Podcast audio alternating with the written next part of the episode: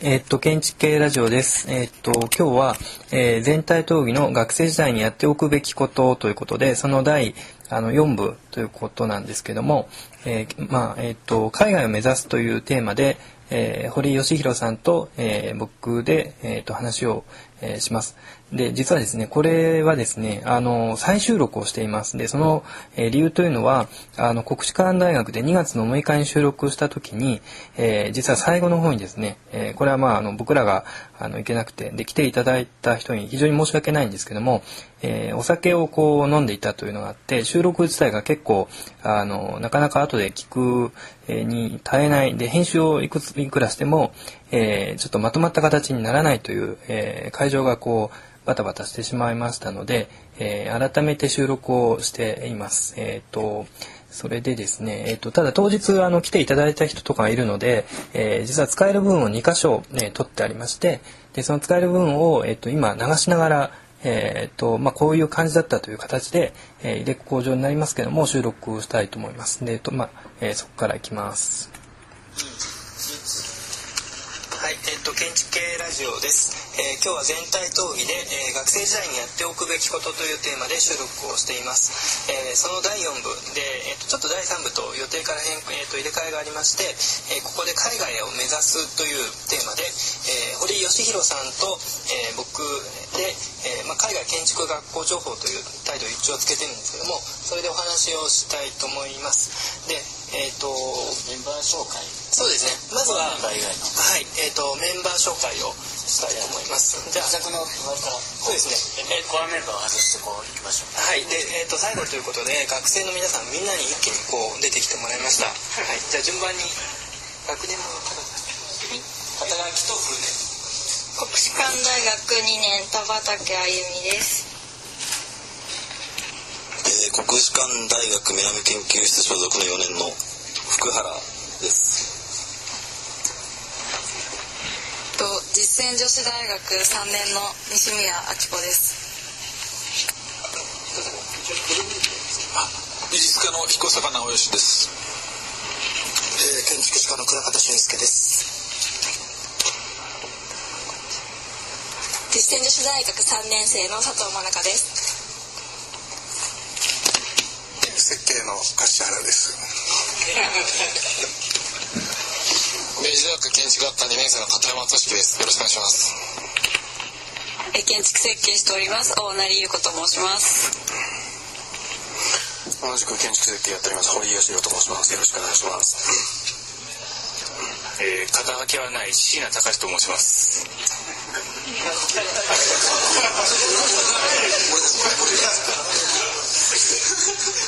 実践女子大学の花沢清美です。よろしくお願いします。という、えっ、と、まあ、ここまでなんですけども、あの、えっ、と、まあ、この後結構、えっ、と、内容が、えー、まあ、非常に長くなったり、その割には、えっ、と、なかなか情報量として伝わらない部分もあったりして、で僕自身もちゃちゃんと、まあ、準備が、えー、できているかどうかっていうのもあったんですけども、あの、えっ、と、まあ、お酒を飲んでたっていうのが最大の問題で、これはまあ、えっ、と、建築系ラジオのコアメンバー一同、本当に、えー、皆さん来ていただいた皆さんに、えーと、申し訳なく思っております。で、えっと、もう一箇所ですね、えっと、大事な部分として、えっ、とリスナーの方から、えっ、とメールが来たので、えー、そのメールを読み上げている部分を、えっ、と流したいと思います。それから、えっとですね、海外に関してそもそもその海外を取り上げようとした、えー、ことのきっかけになったメールがあります。えっとこれがですね、えー、浅野翔さんという方から、えー、方からメールをいただきました。えー、そのメールを読み上げます、えー、はじめまして京都で建築を学ぶ学生です、えー、いつも放送を楽しく聞かさせていただいております、え僕は今院に行くかを悩んでます。その選択肢の一つに留学が入ってます、え日本だけでなく海外に赴きよりよりよりより思考、え広い思考を持てたらいいなと思うからです、え一リスナーとしてラジオを盛り上げていくための企画として、え留学について取り扱っていただきたく思います、え留学といっても国や大学または私費か交換科など、幅広いですが、それぞれの方が今留学するならどこが面白そうか、え、留学する時に大切なことは何かなど話してもらいたいです、え、なかなか建築雑誌でも取り扱われることのない建築留学について、え、建築系ラジオの皆さんのご意見を聞きたいと思いましたので、えこのようなメールを送るに至りましたご清読ありがとうございますというメールをいただきましたあじゃあ五十嵐さんからえっと一応今ななんて人だっけ浅野さんですえっと浅野さんにはちょうどその建築ノート6号あのまあ建築の学び方特集海外のやつそれをもしかしてもう買っちゃってるかもしれないですけどプレゼントで差し上げます。でまああの僕が編集委員長やってる建築雑誌でも今あの連載で北川さんの担当であの海外の学校についてのこう教育あのどういう学校があるかっていうと連載やってますし、まあ、過去にもそういうのは何度か建築雑誌でやってるんで、まあ、そういうのでもとりあえずはアクセスできると思うんですがちょっとまあ彼のメールの内容に関してなんですけども、まあ、読んで思ったのは、まあ、彼が大学に行くかどうかあるいは海外に行くかって言っててその何て言うのかなあの割と最近最近っていうかあの選択肢の一つに大学院に、えー、行ってから海外じゃなくても直接海外に行く人もななんか増えてるんですかね？どうなんですか？そういう選択肢が割と以前よりも簡単に出たような気がするんですけどそんなことはないんですかね？っていうのが一つとあとまあ流行ってる学校でいうとまあ僕ぐらいの世代だとやっぱ A スクールや当時結構すごい人気なんで、まあ、山田さんもいろいろ思い出はあると思いますけどっていうことを思いました。はい。という、はい、ここまでなんですけれども、えっ、ー、と、ちょっとそれで堀井さんにはわざわざ、あの、今日来ていただいて、えっ、ー、と、まあ、2回収録することになって申し訳ないと思うんですが、えー、よろしくお願いしますと。えっ、と、紹介にありました、堀井と申します。えー、最初にあのお断りしておきたいんですが、えー、まず自分は、あ、えっ、と、これからスイスの面について話すっていう紹介がなかったです。はい。まあいいか。えっ、と、えースイスの建築教育の事例に特化した内容を喋るということなんですけれども、最初にお断りしておきたいのは、僕自身は留学の経験がなくて、えー、まあ、たまたまちょっと、えっ、ー、と、エーテハーと呼ばれる学校で、えー、一時期ちょっとだけ勤めたことがあるということで、えー、今回話す機会を与えていただいてます。で、それから、あの、最初にあの、松田さんから今、あの、ちょっとわ詫びというか、お断りが出たと同じよう、あ言った通りですね、えーー、当日の収録の時に、えー、私ちょっと、あの、たくさんの、こう、オーディエンスの前でちょっと緊張しておりまして、それでこう、酒を飲みすぎて、まあ、あの、ろれつが回らないというか、何喋ってるのかよくわからないというか、そういうふうなことになってたので、これじゃ本当に申し訳ないということで、えー、再収録お願いしますということで、今日再収録させていただいてます。どうも、あの、当日いらした皆さん、本当にこう申し訳ございません。えー、それではですね、はい。その、この海外の収録で、一応最初に、えっ、ー、と、全体の話で、僕は、あの、海外の建築学校情報みたいな形で、うん、えっ、と、まあ、ヨーロッパ、まあ、基本的にヨーロッパの中で、えー、少し総括的に扱おうかと思ったんですけどもやっぱりなかなかその、えー、各国各国ごとにかなり状況が違うということと、まあ、全部話すとなかなか時間が長くなるということで、えーとまあ、今回その堀さんに来ていただいているので、えーとまあ、スイスの建築、まあ、学校建築教育に特化した形で、えー、話を、えー、すればいいのではないかと思ってます。まあ、他の国に関してはこれもまたあのこういう機会があればまた他の国に関してそれぞれ、えー、話をするっていうのも、えー、コーナーとして作ればいいんじゃないかと思ってます。というわけで、えーと、スイスの、え、建築学校についてなんですけども、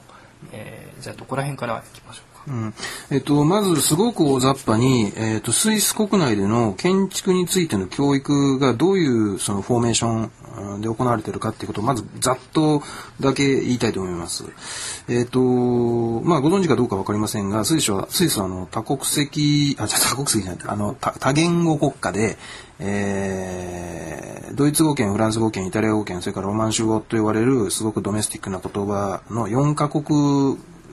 語が、えー、公用語になっているような国です。で、えっ、ー、と、それぞれの言語圏が均等に分かれていれば、あ教育の基盤も多分均等に行われると思うんですが、えー、ご存知の方もいらっしゃる通り、えー、ドイツ語圏というのが一番、一大勢力ですね。多分、えっ、ー、と、7割ぐらい？国民の7割ぐらいだよね。そそれぐらいですよね。が、えっ、ー、と、ドイツ語圏に属していて、2番目にフランス語圏。それから、あの、ぐっと下がってイタリア語圏があって、ロマンシュ語圏っていうのはもうなんかもう結構、なんていうんですかね、特別天然記念物的な存在です。1、2%。うん、うん。で、えー、そういうその比率からあの必然的にドイツ語圏での教育っていうのが、まあ、あのメインになります。で、えっ、ー、と、例えばそのヘルマン・ヘッセの小説なんか読んだ人だったらわかると思うんですが、スイスも、えー、ドイツやオーストリアと同じように、えー、まずその建築の教育の基本というか、一番その入り口みたいになっているのがギムナジウムっていう学校の単位がありまして、これはまああの日本でいうところの工業専門学校とか高等専門学校とか、そういう類のものだと思います。要するに比較的年齢の若い人たちが入る学校かな。うん、で、それから、えっ、ー、と、いわゆる Hochschule っていう学校がありまして、これは、えーと、日本でいうところの工業大学って言っていいと思うんだけどな、はい、だっていうのがあります。それからもう一つ、えっ、ー、と、まあ、これは普通にあの Univer、Universität、えー、ユニバーシティですね、えー、いわゆる総合大学っていうやつです。それから、えっ、と、ちょっとこれ日本の概念でないんだけど、インターネットなんかで調べてはっきり出てきた訳語として当てられてる、あの、専門大学という訳語が当てられてる、 Fachhochschule っていうのがありまして、これなんかその、 Hochschule、さっき言ったその、単科大学 Hochschule をさらに、うん、なんかちょっと特化したような、してないような、まあ、ちょっとよくわからない概念ですが、そういうふうな、えー、学校の種類が大雑把に言ってあります。ここでちょっと聞きたいんですけど、はい、その4つの学校種類のうち、うん、日本人がまあその建築ちょっと勉強した人が行くっていうのは可能性があるのはどこになるんでしょうか、うん、えっ、ー、といい質問だと思うんですけど、あの先ほど言いましたようにギムナジウムっていうのはそのもっぱらその何ですかね図面を描いたり読んだりっていう模型を作ったりというふうなそういう、まあ、技能教育のあ一番その基本になっているところなんですが日本の大学で一応技能教育を受けた人がわざわざ留学するっていう格好を取るとしたら多分ギムナジウムは選択肢にならないんじゃないかなと。で、先ほども言いましたように、まあ多分、あの、年齢もだいぶ若い人たちがいる学校ですから、そうすると必然的に、まああんまり行かないかなという感じがします。で、えー、そうすると、うん、じゃあ、えー、どういう学校があるかっていうと、要するにホホシューレ。えー、それから Universität っていうことになるわけですけども、えー、もう一つはその Fachhochschule ですね。まあ、この3種類の学校ということになるんですが、えー、その中で特によくその知られている学校っていうのに、例えば、あの、僕がかつて勤務していた、えー、エーテハ Z、エーテハと呼ばれる学校ですね。チューリッヒのスイス連邦工科大学なんかが、例えば代表的にありますね。はいこれこれはどこに、ホッホ修練当たるんですか？えっ、ー、と、そうですね。あの、大学の学校の種類としては方法修練に当たると思います。はい、で、その経営しているのが、えー、大抵の場合、えー、州単位で経営されてるんですが、えー、エーテハ Z と呼ばれる、エーテハと呼ばれる学校の場合は、えー、これがあの連邦政府が直括経営しているっていうことになりますね。日本語で言うと、チューリヒ工科大学と言った方がいいですか、ね、昔はチューリヒ工科大学っていうふうな言い方をしたと思います。はい、昔の、例えばですね、えー、ずいぶん昔の篠原和夫さんなんかが論文の中で出されている日本語訳だと、はい、確か中力工科大学で出てると思います、はい。はい。うん、今はスイス連邦工科大学中力工という言い方をします、でどうしてスイス連邦工科大学中力工という言い方をするかというと他にも学校があるからで、えー、よく知られているのはあのサナーがあのぐにゃぐにゃの、えー、キャンパスを、えー、現在施工中で有名なえー、ローザンヌ港っていうのがありますね。で、ローザンヌ港の場合、これ、えっ、ー、と、ETH、エーテハーと書かずに、えー、EPFL と書くんですが、これは ETH って書くドイドイツ語でユースイス連邦工科大学をフランス語で言ったものの略語で意味は同じです。だからこっちは、えっと、まあ、ローザンの工科大学とか言われてた方ですね。だと思いだと思います。で、それも同じように今はスイス連邦工科大学ローザンの校っていう言い方をするようになってますね。で、えっ、ー、と、まあ、えー、今挙げたような、特にチューリヒの学校ですが、えー、実は日本人の留学生の方かなりいますね。もう、なんか、ここ10年ぐらいの間に、なんかもう、相当いますから、随分ポピュラーな学校だと思うんですあの実際あのラジオを聞いてる方もたくさんあの名前は知ってるっていう人もたくさんいらっしゃるような気がしますし、それから先ほどの、えー、メール、あのリスナーのメールを読み上げた時に、えー、何でしたっけ？プレゼントでしたっけ、はい、出ていた建築ノートの最新号。の中でも扱われてたりして、あの知名度は十分あるんじゃないかなと思います。日本人が来てるっていうのはそのチューリヒ校の話ですよ、ね、チューリヒ校にはたくさんいますね。で、ローザンヌ校もそこそこいますよ。例えば、えっ、ー、と、あの人。木村博之。そう、木村博之君なんかは、えー、ローザンヌ校ですよね。そうですね。それから、えっ、ー、と、今2つ挙げたその代表的なスイス連邦国家大学、ローザンヌ校、チューリヒ校以外によく知られているのが、これはあの、連邦国家大学じゃないんだけれども、イタリア、同じくイタリア語圏にある州立大学の、えー、建築部門で、えー、通称メンデルジオと呼ばれている学校がありまして、はい、まあそれはメンデルジオって地名なんですけど、えー、アカデミア・ディ・アーキテクトラっていう学校があります。で、まあ、えー、ドイツ語圏のチューリヒ校、それからフランス語圏のローザンヌ校、それからイタリア語圏の今の、今言ったメンドリジオっていうのが、まあ、えー、スイスの総合的建築教育の、まあ、三本柱って言って間違いなくて、で、かつ、日本の大学で基本的な建築教育を受けた人が、わざわざ留学していくとなった場合、ターゲットとなるのは、まず、まあ、あの、誤解もあるかもしれないけど、多分そういう感じだろうなと思います。はい、えっと、面取り師を、えー、建築学校ですよね。そうですね。そうそうそうそうそうですね。で、えっと、それぞれの学校のこう違いみたいなところって、ご存知でしたらうんと僕うんまああの学校の違いまでは正直なところ、はい、実感を持っては正直わかんない。わかんない。です話しやすい、はい、あのわかんないけどまあ例えばそのうんとじゃあわかりやすい話として、はい、えー、まあどういう先生がいるかみたいな話、えー、をしますと、はい、まあこれあの別に永久にいるわけじゃないんで適当にこう入れ替わったりメンバーが入れ替わったりするんで、あの必ずしもえー、その先生がいるってわけじゃないんですけど、はい、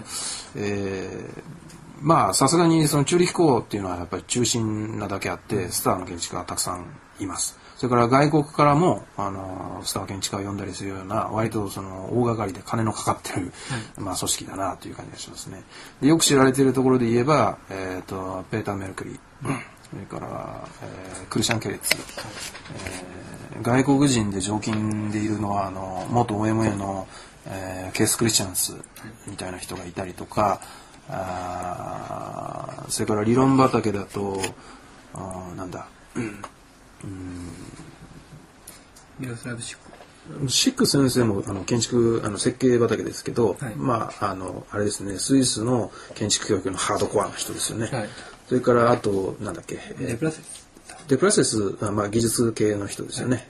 そういう人とかまあとにかくまああの多くのスイスのあのよく知られてる建築家があのチューリヒ校を出たあっていうことからも分かるように、まあ、スイスの建築教育の総本山的な性格はありますよね。だから、えっと、ヘルゾカンドムーロン。ヘルゾカンドムーロンとかももちろん、あの、名前を連ねてますが、えー、これは、あの、ちょっと特殊な講座になっていまして、うん、えー、ジャック・ヘルソーク、それからピエール・ド・ムーロン、それからロジャー・ディーナーと、あと、えー、若手ですか？えっ、とねマルセル・マイリだったかな、うん、マルセル・マイリとそれからもう一人ペーター・メルクリだったと思うんだけど、はい、が、えー、4人で、えー、なんかねスタジオ・バーゼルっていうのを持ってるんですよ。メルクリもバーゼルですかえっ、とねメルクリはそっちに参加したり、はい、えー、あるいはペーター・メルクリスタジオを持ってたり、はい、まあちょっとこの辺いい加減この辺ちょっとよくわかんないです。いまあ、いずれにしてもあのジャック・ヘルトークえー、ピエール・ド・ムロン、ロジャー・ディーナ、えー、マルセル・マイリー、はい、この4人まあ4人が多分基本だと思うんだけどその4人があのー、なんだ？バーゼルスタジオ。そうバーゼルスタジオバーゼルっていうのをやっていてなんでバーゼルかっていうと、まあ忙しく偉い人たちだからだと僕は思うんですけど、はい、学校はチューリヒの学校なんだけど、はい、えーと、実際には、えー、バーゼルでやっていると、はい。まあ、文校みたいになって。文校みたい。な、だから東京横浜ぐらいなんですよね。えっ、とね電車で1時間ぐらいですね、うん、はい、それよりちょっと遠いぐらいです、うん、でえーと、あと、まあ、もう一つ歴史的なことで言うとだからアルドロッシとかも昔ここで、うん、えー、教えていたんですよね。そうですね。あの、実際、えっ、ー、と、まあ、その辺は、あの、本当に、えっ、ー、と、チューリヒ校、ローザンヌ校、それからメンドリージオ校まあ、それぞれその組織も微妙に違ってるんだけど、まあ、狭い国なので、あの、メンバーはちょこちょこちょこちょこ入れ替わってる感じですね。はいあ、そうだ。それで、さっきそのチューリヒの話しましたが、今度そのローザンヌの話をすると、ローザンヌだと例えば日本人が知ってそうなところで名前を挙げると、えー例えばハリー・グガ。ハリー・グガはあのローザンヌ校の先生ですね。それから、えっ、と、歴史家理論家のジャック・リュカン。はい。あなんかはあのローザンヌ校の先生ですね。であと、まあ、知ってる人いるかどうかわかんないけどディータ・ディエッツってあの割と初期のヘルゾガノメロン事務所にいた若いスイスの建築家なんかも、あーローザンヌ校で先生やってますね。4人目の人でしたっけ？いやいや違う違う違う、う。ん。うん、まあでもあの初期のヘルゾガノメロン事務所にいた人ですね。なるほどそれから、えっと、メンドリージオに関しては最近はちょっと、まあ、日本人的にはホットかなっていう感じがありまして、例えば、その、目玉で言うとさっきのそのマリオ・ボッタ。まあ、これはあの、イタリア語圏スイスの重鎮ですね。うんまあ、いろんな意味で重鎮ですね。まあまあ作った人ですよね、それから、えー、まあ、目玉はペーター・ズムトでしょうね。えーピーター・ズムトっていうんでしょうか。ペーター・ズムト。それから、えっ、と、し今時の学生さんが知ってるかどうかわかんないけど、あの、ブルクハルト、ブルクハルター・ズミっていうあの男女のコンビなんですけど、他の人たちも今は、えーどうもメンドリー賞で教えてるらしいっていう感じですね。えーっとあれ去年ぐらいまでは、えーポルトガルのアイレス・マッテウスがいいらしたらしいですけど、なんか最近僕がその、えっ、と、何ですか、学校のウェブサイトで調べてみた感じだと、ななかったような気がする。まあ、見落としただけかもしれません。あの、なかったような気がするので、あもしかしたらもう交代になってるかもしれません。なで、それからあと、あの、メジャーどこっていうとあれか、バレリオ・オルジャッティか。もう今教えてるんですか、うん、名前が出てますね。はい。ちなみにじゃあそこにいたイタリア語で授業とかあるの？えっ、とね、これは、えー基本、例えばドイツ語圏のチューリヒ校は基本ドイツ語。ああ。それからフランス語圏のローザンヌは基本フランス語。それからイタリア語圏の、えーメンドリジオだと基本イタリア語なんだけど、この辺はやっぱさすがにあの多国、ん？多言語多言語国家だけあって、やっぱ先生の得意な言葉に合わせるっていう雰囲気が結構ありますね。で、僕がは働いてたそのチューリヒ校の場合、僕がついてたのは瀬瀬島和代さんなわけですけど、当然、ドイツ語なんかできないので、えー、瀬島さんが英語で話すのを、あの学生たちは英語で答えるっていうのが、まあ、ベースになってたから、えーあの基本的にはそのスタジオごとに例えば、えーそうだな、えードミニク・ペロが来るとそのスタジオはフランス語で行われるし、えーイタリア語の先生が来たらイタリア語で行われるしっていうような感じですよね。で実際僕が着任するよりも前に例えばフランコ・ゲリーがチューリヒ校に来てたりした時は当然、えー英語で授業を行われますよね。だからまあ英語ができればなんとかなるんだけど、当たった先生がそうじゃないとっていうことはあるけど、まあ逆に言うと、あの、わざわざ、日本人がわざわざ、あの、英語で教育を受けに行くっていうのも妙だから、まあやっぱり、あの、スイスドメスティックな先生に習いに行くっていうことになるのかなと僕は思いますけどね。あ僕はあの、自分自身が、あの、勉強しに行った側じゃないんで、えーちょっと僕の場合は状況は違うんですけど。あとそれと、もう一つ、えーこの前回ヘベレケになって完全に言い忘れた学校があって、これはあのリヒテンシュタインの学校ですね。で、えっ、と、インターネットで調べてもらったらすぐわかるんですけど、あの、リヒテンシュタインっていうのは、まあ、一応独立国家です。で、そうなんだけど、あの、国家の規模は、えー日本が約人口1億3000万、えーこれ調べて僕びっくりしたんですけど世界で10番目っていうらしいんですよ人口が、はい。これすごいと思うんだけど多いってことですね。多いと思います。このこのちっちゃい国で。10位ですよ10位、はい。まあそれはどうでもいいや、はい。でそれに対してスイスの人口が750万ぐらい、もうぐんと落ちる、でえっ、とリヒテンシュタインが確か3万あそんな3万ですよ。だからもともとあのリヒテンシュタイン公国っていうぐらいだからあの特定の大金持ちの家族が持ってる荘園領主みたいなあの荘園国家みたいな、まあ、まあでもヨーロッパの昔の国ってそうじゃないですか、うん。都市国家っていうね、はい。でまあそれだけの国です。で人口もそんなぐらいの小さな国なのにあのホホシューレ・リヒテンシュタインっていう単語でキーワードでインターネット検索してもらったら多分特定その学校がすぐ出てくると思うんですけど、えー建築教育に相当力入れてますね。で、何が言いたかったかというと、今その人口3万って言ったじゃないですか。それに対して教員の数がもものすごい多いんですよ。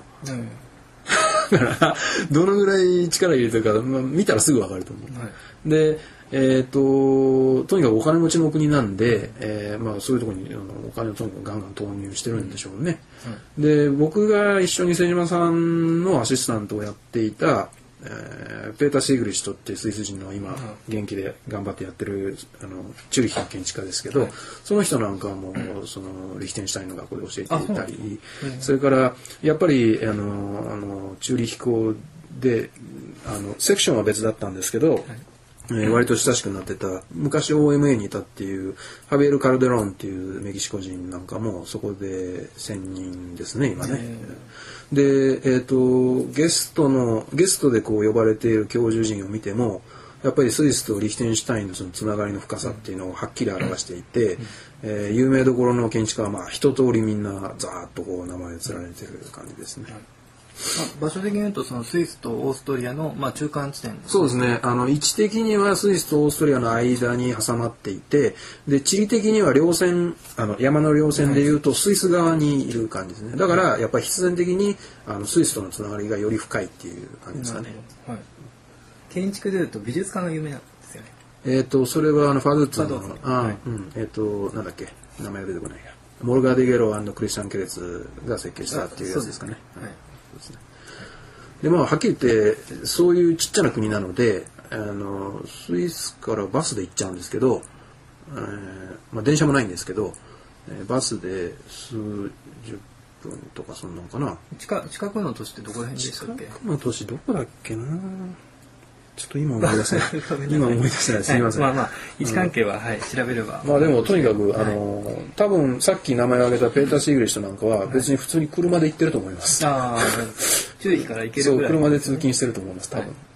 えっとそこはじゃあまあ日本人が行く可能性もあるんです。えっ、とね今ねいます。あ本当ですか？えーっとね、僕はと僕じゃ直接知らないんだけど、今僕が日本国内で非常勤講師やらせてもらってる東海大学っていう学校があるんですが、そこでいつもお世話になっている、えー吉松秀樹さんの研究室を出た学生さんが、多分その学校にいるはずです。えー学校の名前って何ホホシューレ・リヒテンシュタインですねあ。リセンシュタイン。なる多分その学校にいると思います。。これで、はい。うん。これはなかなか知られてないってう。ん。で実際国もすごく小さくて、であとほら今あの Google マップで空からいろいろ見れるじゃないですか、で住所特定して、えー、方法種類リヒテンシュタインを調べてみると全然大きな学校じゃないんですよ、本当に全然ちっちゃい学校なんですよ。ですんごい田舎の学校でなんだけどホームページ見たらすんごいちゃんと充実していてそれからさっきも言った通りとにかく教員の数めちゃくちゃ多いから、あの要はそれだけ人件費をかけてるってことなんだけどね、だからそのそうだな。あんまり知られてない学校だけどスイス関係の学校としては要注目かなという気がしますね。そういう感じがします、ね。あと、えっ、と、何でしたっけ？他にその建築学校、建築を学ぶための学校として、えっ、と、美大系。美大系があ美大系ありますよ。えっ、と、代表的なものはハーゲカーバーゼルって言って、ホホシューレフュアゲシュタルトンクンクンストですよね。これえーとまあ、えっ、と、ハーゲカ、つまり、うんまあ HGK、うん、そうそう。うんえっ、と、HGK と略語でいうホホシューレフュアゲシュタルトンクンクンスト。だからまあ芸術と、ゲシュタルトンクってなんて訳せばいいのかな。ちょっとわかんないけど、ちょっとわかんないけど、まあ。とにかく美大です。はい。で、あのーまあ理論系というよりは美大系なので、あのー僕実際一度そのバーゼルの学校は行ったことがあるんですけど、はい。あの、一番びっくりしたのは、はい。学生が使える工房が異常に充実してるのね。だから工作機械とかが山のようにあって、えー僕が、えっと勉強してた京都工芸繊維大学っていう学校が実は似てたりするんですけど、あのそれをちょっと思い出しましたね。どっか訳語で造形芸術大学ってありましたねっ。ていう翻訳がありましたか？あまあじゃあそんな感じだと思います。まあ、バーゼル、えー美術学校と、大学とかそんな感じで。まあそんな感じですね。はいで同じようなものがやっぱりチューリッヒにもあって、うんこれはあのさっきから言ってるその連邦工科大学チューリッヒ校っていうのはちょっと町外れのあのヘンカルベルクっていう田舎の山の上にあるんですけど、あのそれに対してこのチューヒの学校っていうのあ美大っていうのは町のど真ん中にありますね、本当に。駅から歩いてすぐぐらいのところにあって、で建物も全部もうバウハウスバリバリのなんかこう白いキュービックの建物が立ち並んでる街の中の学校って感じで割とこう生かしたあのとんがった人たちが行ってるような学校です。でただあんまり建築教育っていうよりはまあデザイン造形学校っていう性格がとても強いんで、はい、えー、まあグラフィック系だのあのなんだパフォーミングアートとかとか、はい、あとはまあ映像写真とかですかね、うん、まあそういう感じかなゲームデザイン。まあ、ゲームデザインっていうのもそのウェブサイトに出てましたよね。はい。行く可能性ってあるんですかね？えっ、とどうだろうな。行ってる人いないことはないんですか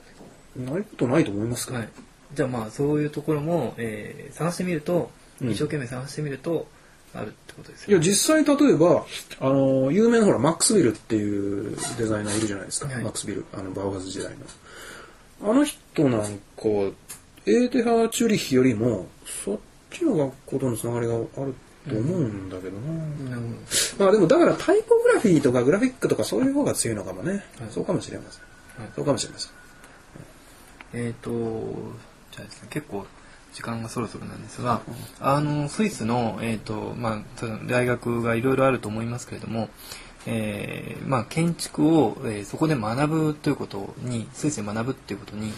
まどういう意味があるのか多分日本日本でずっといるのと向こうにやっぱり留学してこう戻ってくるっていうのでやっぱりその見えるものとか考えること違うと思うんですね。それをまあ、その堀さん自身はその留学されてないってことですけども逆にその教えられてた立場ってもあると思いますのでうん答えるのがすごく難しいんですけどうんまあスイスに限らないことだと思いますが、はい、端的に違う価値観に触れるということ以外にで違う価値観に基づいて建築を考えたり判断したり評論したりするということ以外に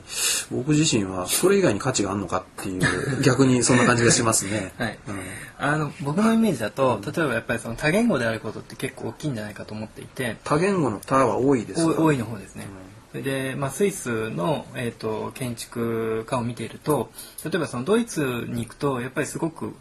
これすごいイメージであんまりはっきり言えないんですけどもなんかあの硬いようなイメージがあるんです。でドイツの教育の場合は割とこう実践的実務的というかコンセプト的な部分ってあんまり大きくないんじゃないかなって気がしたんですが多分そのバーファースのあの伝統があって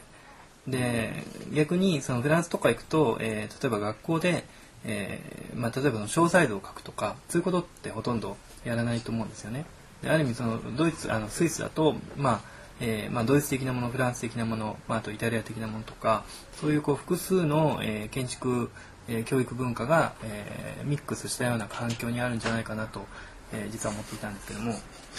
うんと、全然違った。いや、なぜか、あの、松田さんの方が上手に言ってるような気もするんだけど、まあ、そう言われ、そう言われてみたら、まあ、そんな気もします。つまり、えっ、ー、と、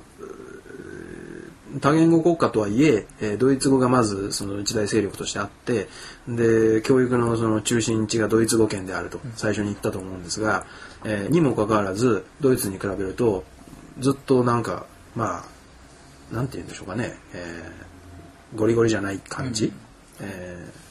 ー、ちょっと可愛かったりとか ちょっと色気があったりとか。うまく言えないんですうまく僕も何とも言えないんだけど、はい、えー、ちょっと可愛かったりとかちょっと色気があったりとかえー、ちょっとおかしかったりとか、はい、えー、要するに、まあ、ドイツ語圏でドイツ語の教育をやってるのにドイツ国内とはちょっと違う雰囲気があるっていうのは、まあ、おっしゃる通りかなと思いますね。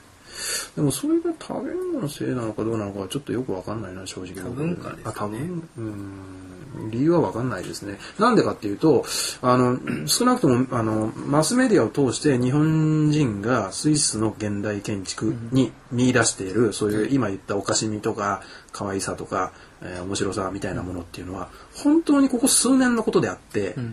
もともと、あの、これヨーロッパ圏内で、もともと半分小馬鹿にして揶揄される Swiss Box っていう言い方があるんですが、もうね、ぎっちぎちガチガチなんですよ。で、形とかデザインよりも性能が絶対みたいなね。これがまず絶対的にベースにあるから、だから、ここ数年のそのスイス建築、現代建築のブームだけを捉えて、えー、その、なんだ、ドイツ15件の建築のそのガチガチな感じよりも柔らかいっていうことを言うのは簡単なんだけど、うんと、もともとね、ものすごい保守的で、うん、もうとにかく箱なんですよ、箱。うん、で、誰が何と言おうと外断熱は絶対だとかね、うん、もうそういう世界ですから、あの、そんなに、なんていうかな、その遊びが多いわけでもないと僕は思うんですよね。まあそういう意味で逆に、あの、ジャック・ヘルツォグのブレブレイクスルーがいかに大きいかっていうことだと僕は思うんですけどね。原因みたいな、なんかあるんですかねえっ、と、原因はあると思いますよ。ロッシが入ってきたことうん。いやロッシも多分かなり僕は Swiss Box のあのなんだそのリリーダーみたいなもんだと僕は思うんですけどあのいやこれはねこういう言い方をし始めるとちょっとつまんなくなるんだけどあの経済的安定。ああ、うん、なるほど。要するにスイス国内のバブルですね、こういうのが多分関係があると思いますね、余裕が。余分なことにお金を使えるようになっている昔からスイスは比較的お金持ちの国なんだけども、えー、お金持ちなんだけどお金を使わない国でもあるから、あのケチなんですよ。はっきり言えば。金持ってるのにケチ。まあそれがあの金持ちの秘訣なんだと思うんですけどあのそれが要するにあの、まあ、少し本当に余裕が出たっていうか、はい、だから、えー、ここ10年とか15年の間スイスはすごくとにかく公共投資っていうか大型開発投資にものすごいお金を出してるんで、えー、そういう背景がきっとあるんだろうなと、まあ、要するにバブルだと思いますね。はいじゃあなんか非常にこう深い話が聞けて、はい、充実してたと思います。森さん今日はありがとうございました。すいませんでした。